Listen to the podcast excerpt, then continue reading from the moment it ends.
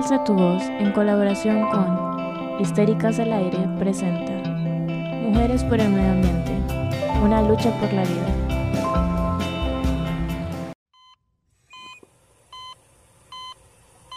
En 2007, la salud de los salvadoreños fue puesta en riesgo por la amenaza de una nueva ley privatizadora del gobierno del presidente Saca.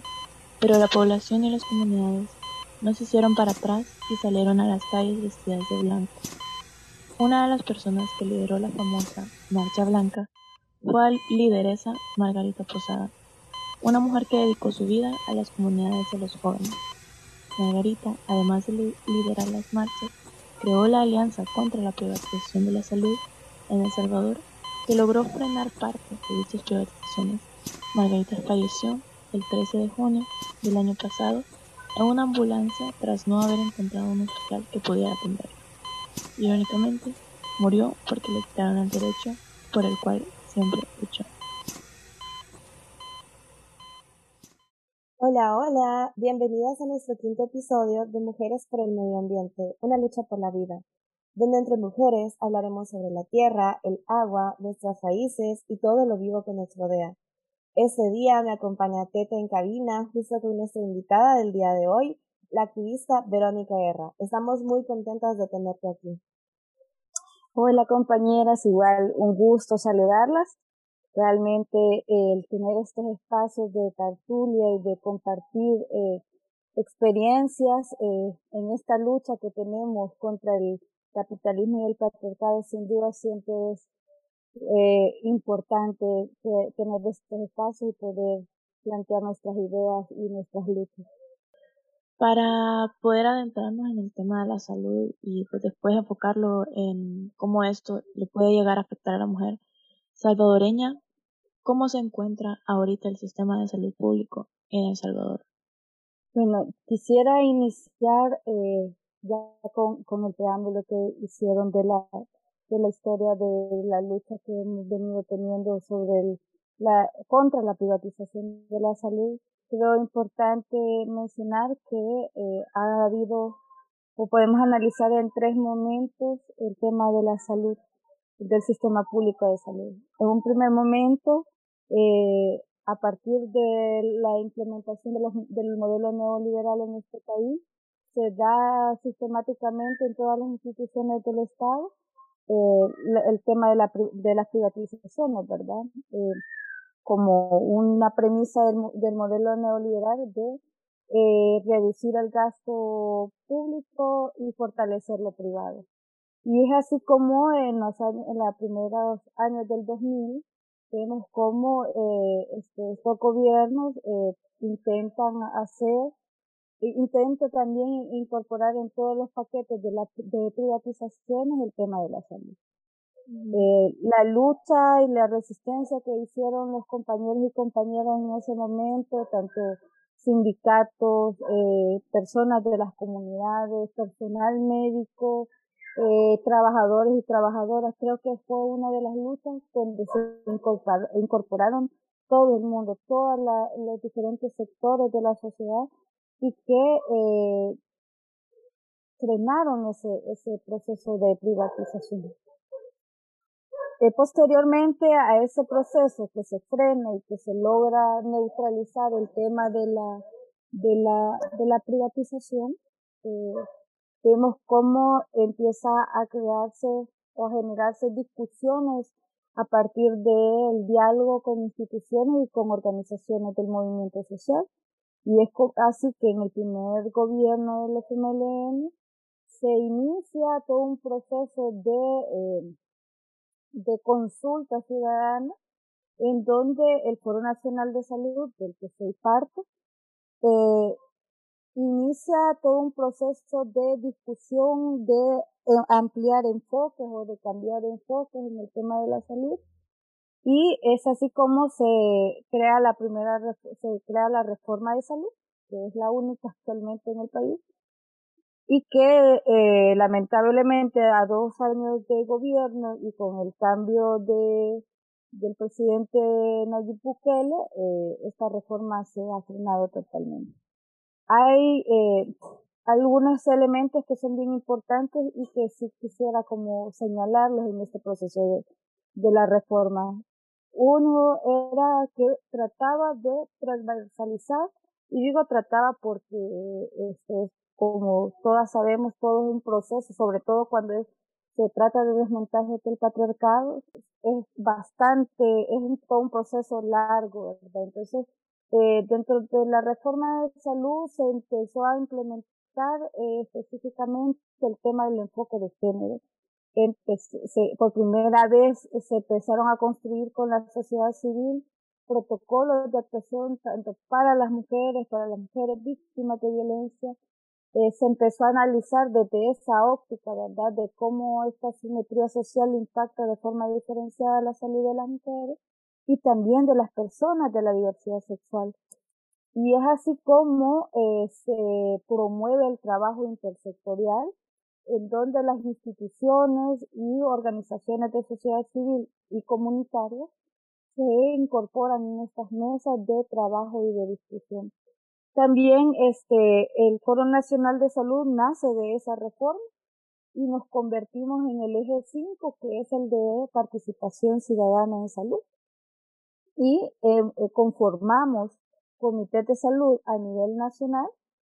está organizado en 10 departamentales, que se nutre de comités comunitarios y comités municipales. Y eh, estamos, eh, tenemos cuatro mesas sectoriales, una de salud sexual y reproductiva, una mesa sectorial de prevención de la violencia social hacia, la mujer, una de medicamentos, que esta mesa fue de las que promovió la ley de medicamentos, y el y una mesa de gestión ambiental y cambio climático, ya que dentro del Foro Nacional de Salud nosotras abordamos el tema de la salud no como un tema de ausencia de, eh, de enfermedad o de servicios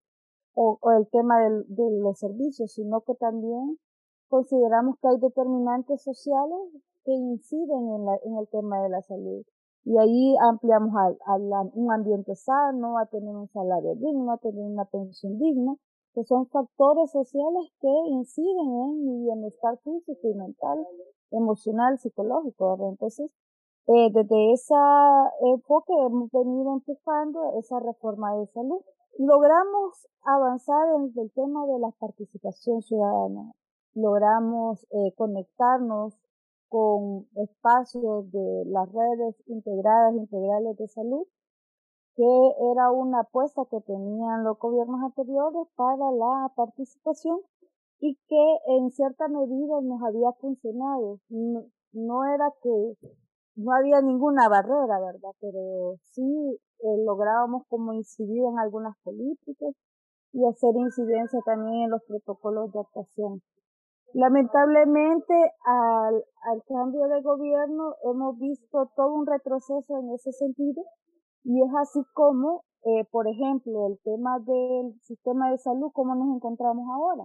Bueno, nos encontramos con un sistema debilitado totalmente, sobre todo en el primer nivel de atención. El Ministerio de Salud tiene tres niveles de atención y lamentablemente el que está,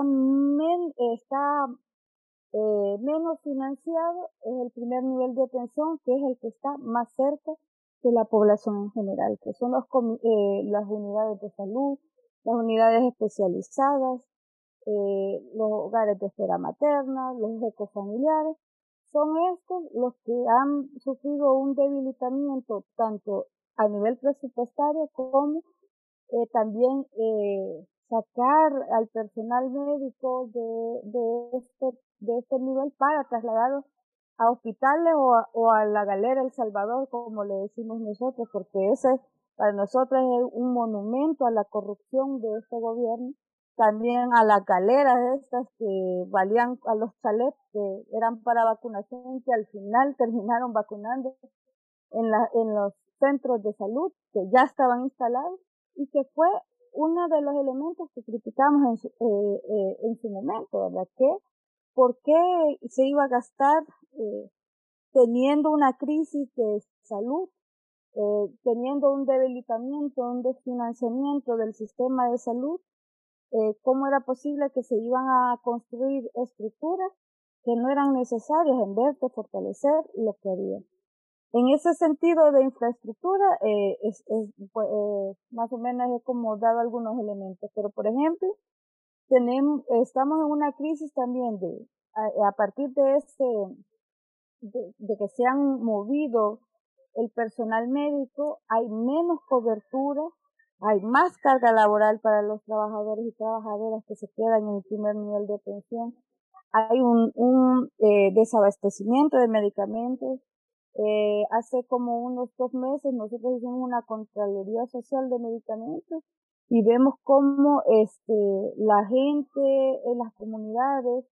no tiene ni, ni, eh, ni medicamentos para enfermedades crónicas no transmisibles como la hipertensión, eh, el tema de la diabetes. Entonces, vemos que, si bien es cierto, el tema de la vacunación ha sido un, muy buena en el tema de, que ha, habido una cobertura que nosotros no compartimos como los mecanismos utilizados porque para nosotros el tema es, por ejemplo, que los promotores y las promotoras de salud fueran a las, a las enfermeras, fueran a las comunidades a vacunar, que al final hoy sí ya lo están haciendo de esa manera, este, en vez de concentrar a cientos de personas en un solo lugar, que era lo que necesitábamos evitar, ¿verdad? Entonces vemos cómo el, eh, el gobierno actual ha venido con una serie de improvisaciones en todo su, su eh, accionar con el tema de la pandemia y que la misma pandemia ha desnudado eh, toda la incapacidad que hay de este gobierno en, en primero y que hay todo un desconocimiento de qué está pasando en las comunidades. Y como hay nula participación de la, de la sociedad civil, de los, de los comités comunitarios, de las ADESCO dentro de estos espacios, eh, no tiene claridad de cómo funciona. También este otro elemento que sí me gustaría como eh, señalar es que la en el tiempo de crisis las mujeres somos pasamos a segundo plano. Y esta, eh, en este periodo de, de pandemia eh, hemos visto cómo las mujeres han tenido que eh, posponer tratamientos médicos, esterilizaciones, tema de, del abastecimiento de los métodos de planificación familiar. Eh, las mujeres son las primeras que se les saca, o sea, los servicios especializados es lo primero que le sacan el presupuesto y lo redirigen a otro lado. Y es así como, por ejemplo, eh, tenemos una carga eh, bien grande, por ejemplo, las mujeres. Históricamente es que nosotras somos las que planificamos para eh, o prevenimos los hijos e hijas porque los hombres no lo hacen. Mayoritariamente somos las mujeres. Y a la falta de ese acceso a, a esos servicios, pues se traduce en un incremento de embarazos eh, eh, impuestos debido a, la falta de, métodos anticonceptivos. Vemos un número alto ya de, muertes maternas. Si no mal recuerdo, llevamos como 42 mujeres que han, que han muerto por una, por una complicación obstétrica. De, de esas tenemos eh, cuatro adolescentes que han tenido este, complicaciones y han muerto tenemos eh, mujeres que por producto de un embarazo ectópico también murieron por una falta de, de voluntad de los diputados y diputadas de que haya eh, una reforma al Código Penal por el tema del aborto. Todos estos elementos vemos que las mujeres son las primeras en salir perjudicadas eh, a partir de eh, esa incapacidad del gobierno y del Ministerio de Salud de identificar necesidades reales que estamos viviendo las mujeres en las comunidades. En, en este contexto, no, no solo de pandemia, sino de este nuevo gobierno, ¿por qué es importante recordar la lucha de Margarita, por ejemplo? Bueno, eh, curiosamente Margarita, su primer nombre era Luz. Y eh, eh, me parece irónico por, pues para nosotros y nosotras, estas generaciones, Margarita es una luz. Eh, dentro de esta lucha, ella siempre planteaba que esto era larga y que había que encontrar el amor, la ternura, la fuerza, momentos también para llorar y, hacer un análisis de hacia dónde íbamos y, agarrar fuerza y seguir caminando. Y es así como, eh, por ejemplo, la compañera eh, transmite eh, esa fuerza, pero sobre todo esa lucha incansable, inclaudicable de, de ella, de que es necesario seguir luchando. Y la verdad es que en, el tema de los derechos humanos de las mujeres, hemos venido avanzando cada década, hemos venido avanzando y ha sido gracias a todo ese acompañamiento y también esa, ese compartir de experiencias de compañeras que, anteriormente han estado luchando. Eh, Margarita fue una de las que, eh, ella fue la que promovió también el tema de los hogares de espera materna. Y este, este programa eh, es tan necesario para las mujeres que viven sobre todo en las zonas rurales o, de conflictos de pandillas, por ejemplo. Eh, mujeres que tenían que salir a la hora de su parto y bueno, nosotras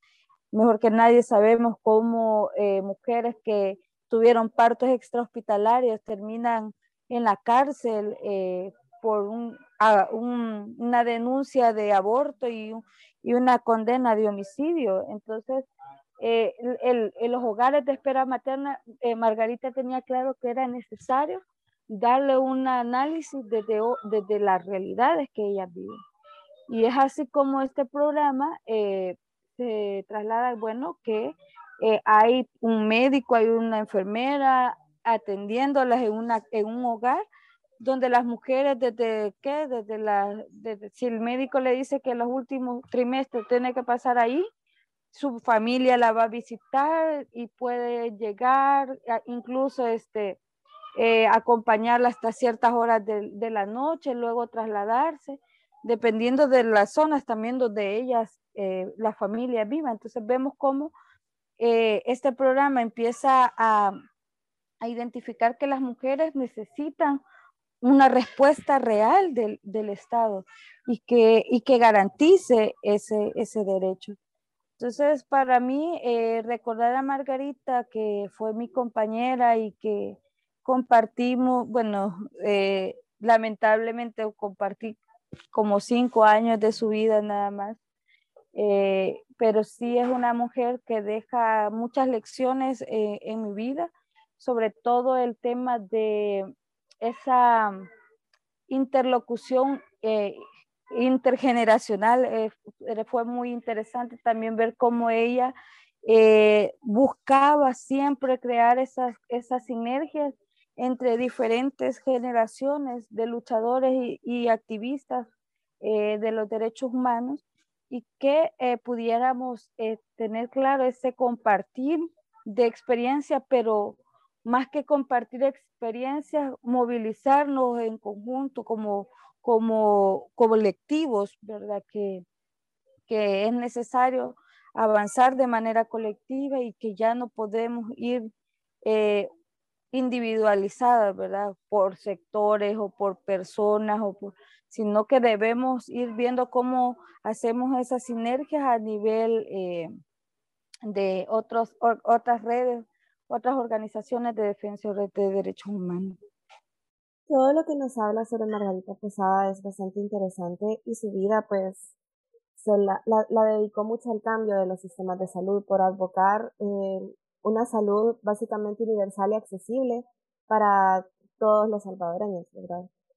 ¿Podrías decirme un poco sobre las luchas que tú trabajaste junto con Margarita y si alguna de estas se ve reflejada en el sistema de salud actual?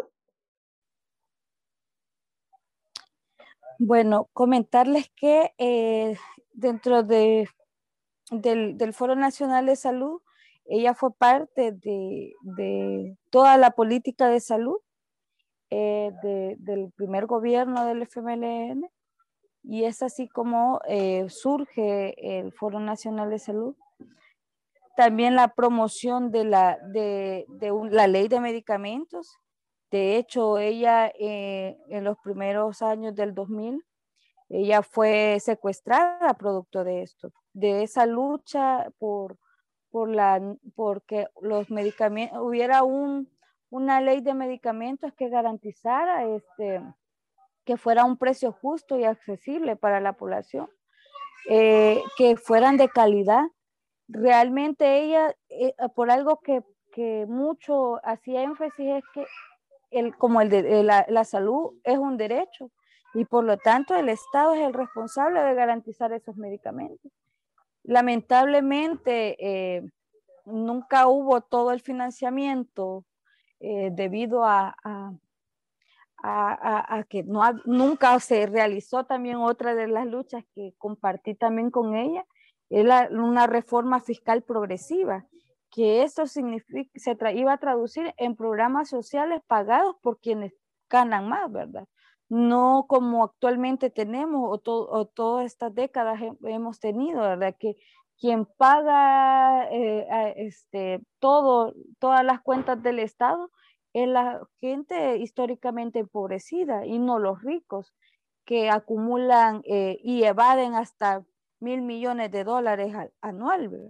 Entonces, este, coincidí con Margarita en sus últimos años con la lucha por la reforma, eh, por que se mantuviera la reforma de salud, porque se realizara la reforma fiscal progresiva, eh, por una eh, ley de pensiones que fuera universal, gratuita y, digna para todas y todos, sin importar que no estuviera eh, en planilla dentro de una institución, porque también este, tenemos un sector ampliamente informal, ¿verdad? que lamentablemente llega a su adultez y no tiene una esperanza de una pensión debido a también, ¿verdad? este sistema de pensiones privatizado que tenemos. Y eh, también es la última lucha que, que, ella también puso su cuerpo, ¿verdad? Por la defensa fue la del agua. Eh, fuimos parte de la, de la fundación de la, de la Alianza Nacional contra la Privatización del Agua como con un aproximado de 100 organizaciones en el 2018 para eh, frenar esa, esa propuesta que se había incorporado en el pleno legislativo, que era la, la ley de la ley integral de aguas que fue promovida por Johnny Wright en su momento y que esa visión de, la determinación del social de la salud la veíamos eh, en todas las luchas y creo que bueno salario digno también yo creo que hacíamos un chiste a veces que, que andábamos siempre de metidas en todo, pero realmente eh, eh, atraviesa el tema de la salud. Eh, no tener un, una, soberanía alimentaria, por ejemplo, atraviesa el tema de nuestra salud. No tener agua de calidad y en cantidad adecuada no, no se traduce en no tener una buena salud, un empleo digno, una vivienda digna, este, pues sí, un salario digno, si mm, eh, tenés estrés también te enfermas. Eh, tener eh, minería metálica aprobada aquí también se traduce en salud. Entonces, por eso el Foro Nacional de Salud, a partir del liderazgo de los compañeros y compañeras que han venido por más de 11 años de, de que ya tiene el foro de estar conformado, eh, ha venido luchando, en, eh, retomando diferentes banderas de lucha que puede que la gente a veces no entienda por qué el Foro Nacional de Salud anda metido en esa lucha, pero desde ese enfoque de determinación social, eh, nosotros consideramos que es importante seguir poniendo eh, presión y acelerando esos procesos de cambio estructurales en nuestro país. Y creo que ahí ha dicho básicamente una de las razones por las cuales en el ecofeminismo se habla de salud, porque si bien la salud no se toca en, eh, digamos, temas ambientales, pero todos estos temas, el agua, la soberanía alimentaria, afectan a la salud y afectan a la salud de las mujeres sobre todo. Entonces, siempre se tiene que hablar de salud cuando se habla de ecofeminismo, cuando se habla de medio ambiente. Sí, muy cierto. Recientemente eh, hemos tenido un encuentro regional, el Foro Nacional de Salud, eh, como parte con nosotros eh, y Margarita también era muy reconocida a nivel internacional debido a que ella era en su momento fue coordinadora del Comité Regional de Promoción eh, de la Salud eh, en, a nivel centroamericano y del Caribe y también era representante en el movimiento mundial por la salud de los pueblos.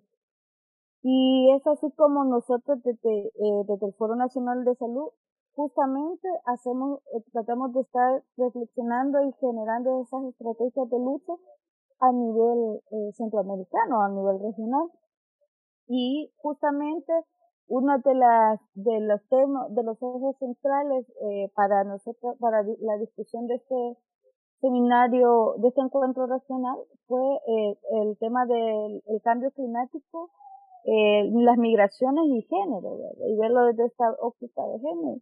y justamente el impacto eh, es mayoritario en la salud y en la vida de las mujeres eh, no tener acceso al agua en nuestro país a partir del cambio climático tiene, eh, se está ampliando cada vez más el corredor seco que, que viene desde Chiapas hasta Panamá, ¿verdad? Y que eh, se traduce en más migración de estas zonas porque ya no hay, ya no es posible los cultivos, hay todo un extractivismo y explotación del agua y son las mujeres las, las que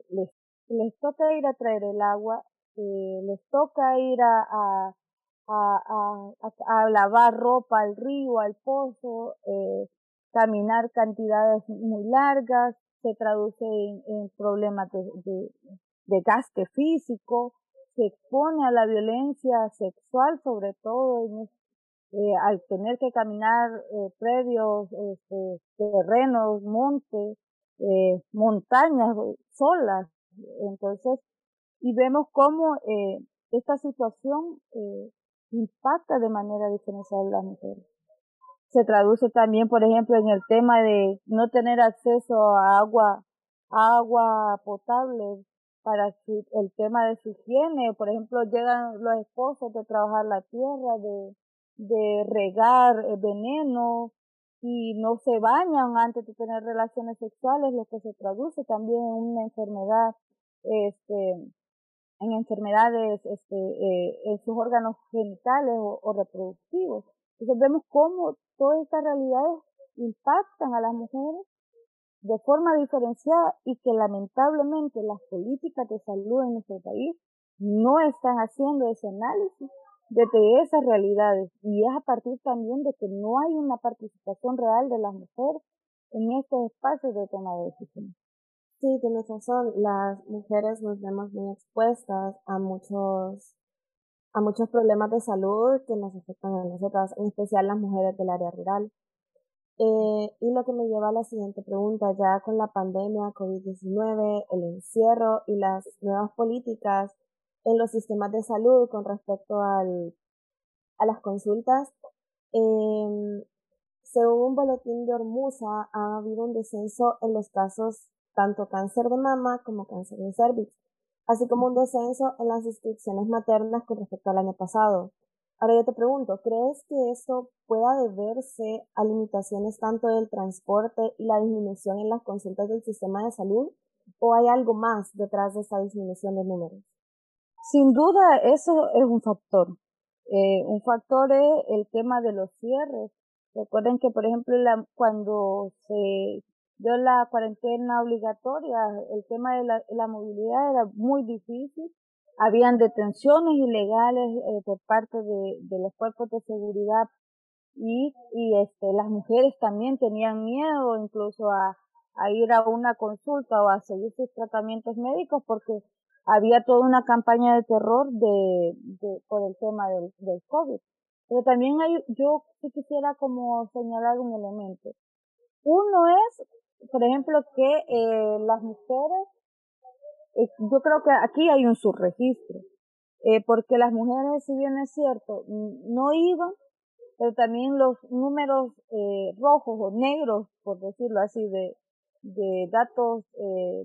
de, por ejemplo, de muertes maternas, del número de violaciones, violaciones de las instituciones del Estado hacia las, las mujeres no han sido contabilizadas o si han sido contabilizadas no están eh, a disposición de, de, la sociedad civil o de la sociedad en, general. Entonces, eh, creo que todos esos números, de, tanto como de muertes, eh, ya hemos, hemos, hemos, según estudios, las muertes de COVID-19, ellos reflejan que son que 7.000 y son 70.000, por ejemplo. Entonces vemos cómo eh, hay toda una manipulación de datos de parte del gobierno y que eh, realmente no tenemos claro eh, el tema eh, en general, los números en general de cuántas eh, mujeres han, han, sufrido una vulneración de derechos en, en esta pandemia. Históricamente, eh, el tema de los de, de los subregistros, sobre todo en la violencia de género, siempre se ha dado. Y una de esas por la, ante la, ¿cómo decirlo? Ante el, el tema de, de la impunidad que, se, que existe en nuestro, en nuestro país, eh, de la, de la, del que no procura justicia para las mujeres, también las mujeres desisten de, de la denuncia. Y por ejemplo, eh, las mujeres este, no denuncian porque el, el sistema le falla a ellas. Y, y es por eso que también eh, hay toda una cultura de la no denuncia y este y que ese dato se pues yo creo que se puede hasta triplicar eh, sobre todo en una sociedad tan machista y violenta como es en la que vivimos eh, sin duda ese es un subregistro. Pero datos como por ejemplo de y que recientemente el Fondo de Población de Naciones Unidas presentó su mapa de embarazos en niños y adolescentes, si bien es cierto vemos que hay una reducción, pero sigue siendo un número significativo y que es este y sobre todo el, el eh, hay un número muy alto de niños eh, que están entre el rango de, de, de 10 a 12 años que están con un embarazo impuesto producto de una violación sexual, ¿verdad? Entonces, Creo que eh, aunque los números parezca que están bajando, pero hay un número bastante significativo que no podemos dejar de señalar y que eh, esta violencia se siga naturalizando eh, en las niñas y adolescentes. Definitivamente, y esto nos lleva a otro dato de Hormuza, que durante la pandemia se vio una reducción en la atención de salud sexual y una reducción en la distribución de anticonceptivos. ¿Podría hablarnos un poco sobre el acceso a anticonceptivos y métodos de planificación familiar en nuestro país? Fíjese que me gustaría eh, comentar que, por ejemplo, en El Salvador la salud sexual y la, la salud sexual es como tiene como un poco más de énfasis pero, eh, pero perdón, la salud, la salud reproductiva más que la sexual. Eh, por ejemplo, todo el tema de prevención eh, o de conocimiento de nuestros cuerpos eh, es lo que menos eh, el sistema de salud hace. También hay programas o hay, un, hay espacios, como por ejemplo el tema de, de eh, atención a, a, especializada para adolescentes que tampoco los, la gran mayoría de adolescentes no las conocen, nunca han ido a un servicio Y que tiene que ver también con el tema de la orientación, de, de darle una atención integral sobre la salud. Entonces, este, sin duda la pandemia ha eh, desnudado el tema de eh, cómo cada vez se han venido reduciendo esos servicios. Tenemos, eh, por ejemplo, el tema del acceso a, los, a los métodos anticonceptivos, tanto los, los, los, de, los que son eh, eh por un periodo y los que son eh, este, más eh, ¿cómo se llama? Bueno, las esterilizaciones que son más sostenibles en el tiempo, algo así, no sé. Eh, como que tienen, que son permanentes, eso era la palabra. Los métodos de anticonceptivos permanentes también se vieron eh, frenados por esta, por la pandemia. Entonces vemos que el tema de la autonomía de nuestros cuerpos, de las mujeres, las mujeres como mujeres, hemos tenido ese limitado ese, ese derecho. Porque, por ejemplo, eh, a partir de que había, era necesario, por ejemplo, incrementar el, el, el, los salarios a, a, los cuerpos de seguridad, se le redujo al, al, al, tema de salud para eh, echar a andar el archivo Wallet y el tema de la de, del uso del Bitcoin se le quitó también a salud. Entonces, y eso impacta en el presupuesto asignado para las mujeres. Tenemos también, por ejemplo, que eh, el año anterior le redujeron un porcentaje bastante significativo al hospital de la mujer para eh, meterlo a un programa de, de, este, un programa de salud infantil que hasta este, esta fecha ni lo conocemos. ¿Cuál era el programa que desde la primera dama iba a mover? Y que le quitó, no me recuerdo si el dato exacto, no sé si eran 16 millones, que sería, sería mentiroso si les digo ahorita como un dato específico, pero que eh, la, la primera dama jamás presentó ese programa y fue para el del año pasado, para el presupuesto del 2020. Entonces vemos cómo eh, sin ninguna justificación, sin ninguna claridad de qué es lo que van a hacer, este gobierno le sigue reduciendo, le sigue reduciendo. Por ejemplo, el Hospital de la Mujer, que es el único, el único eh, de, del tercer nivel de atención que mira específicamente eh, este, problemáticas o enfermedades o atenciones especializadas para las mujeres,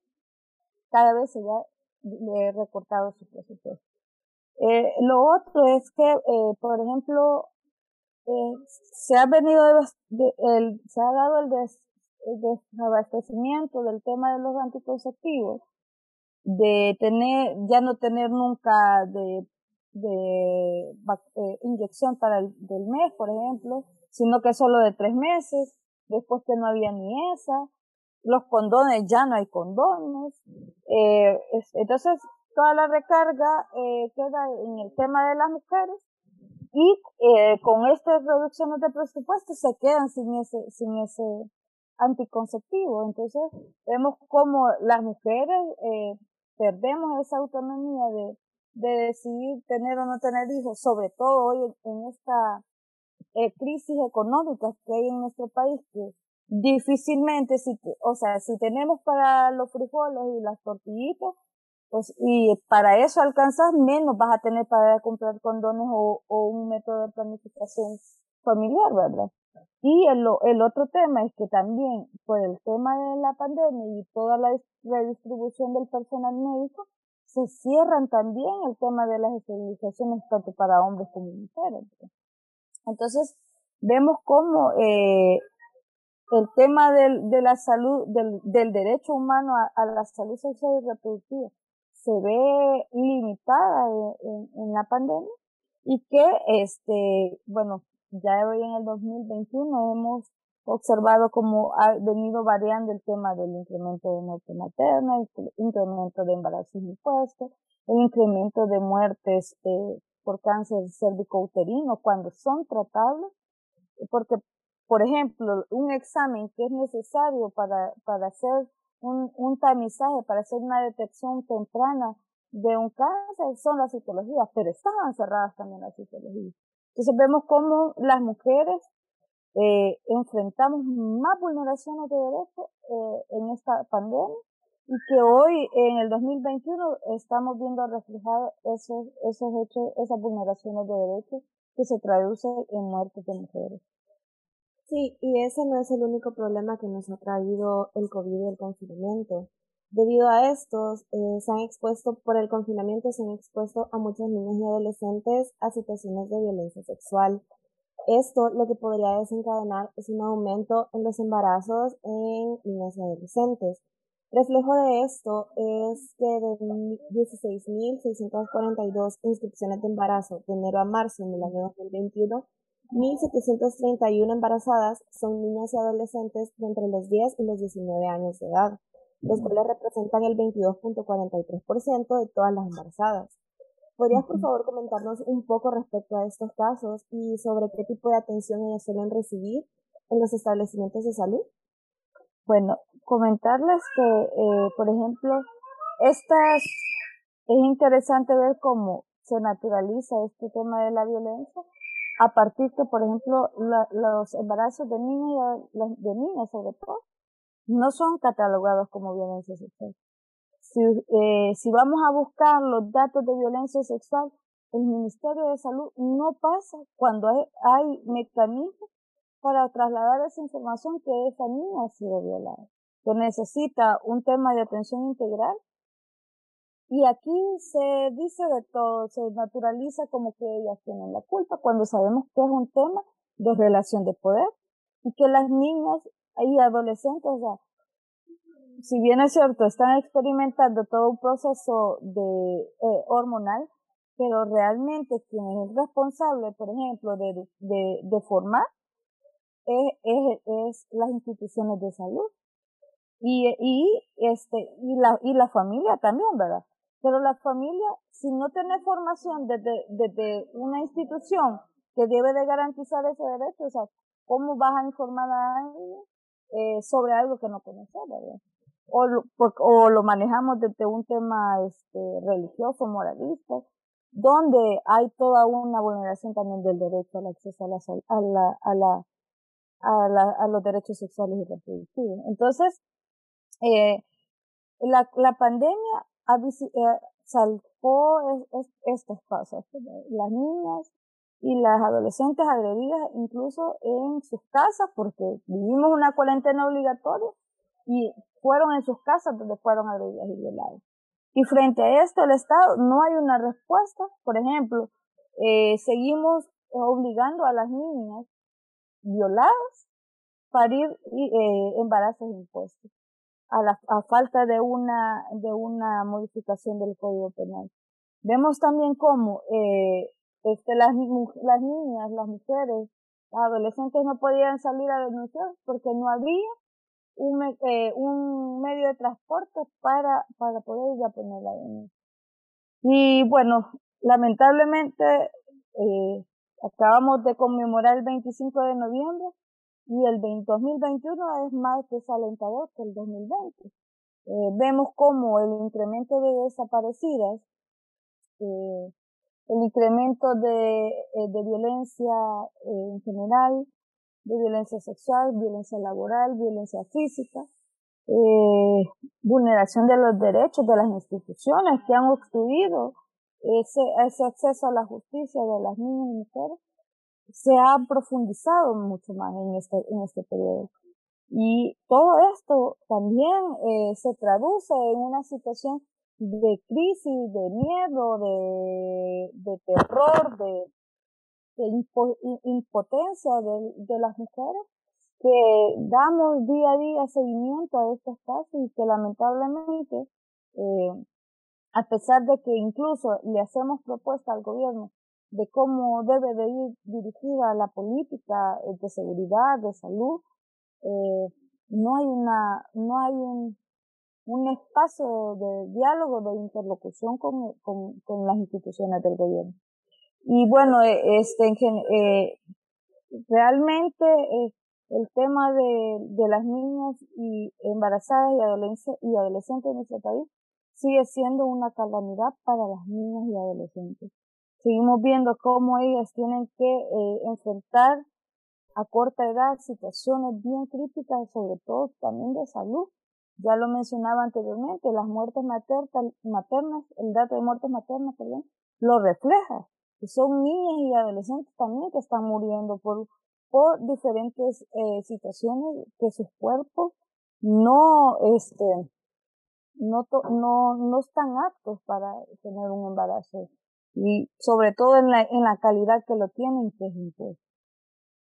Y aquí siguiendo con eso, el tema de los embarazos, Eh, un caso bastante sonado últimamente es el caso Manuela, que hace, hace poco tuvimos la buena noticia de que la Corte Interamericana de Derechos Humanos pues eh, dio a favor de, de Manuela y de las mujeres, culpando al Estado por, por haberla violentado a Manuela. Y este tema, lo que le pasó a Manuela, eh, también nos lleva a hablar sobre algo que es muy normal en el país, sobre todo en los hospitales públicos, que es la violencia obstétrica. Y de hecho, eh, esa ley de la primera dama que mencionaba hace rato, eh, las personas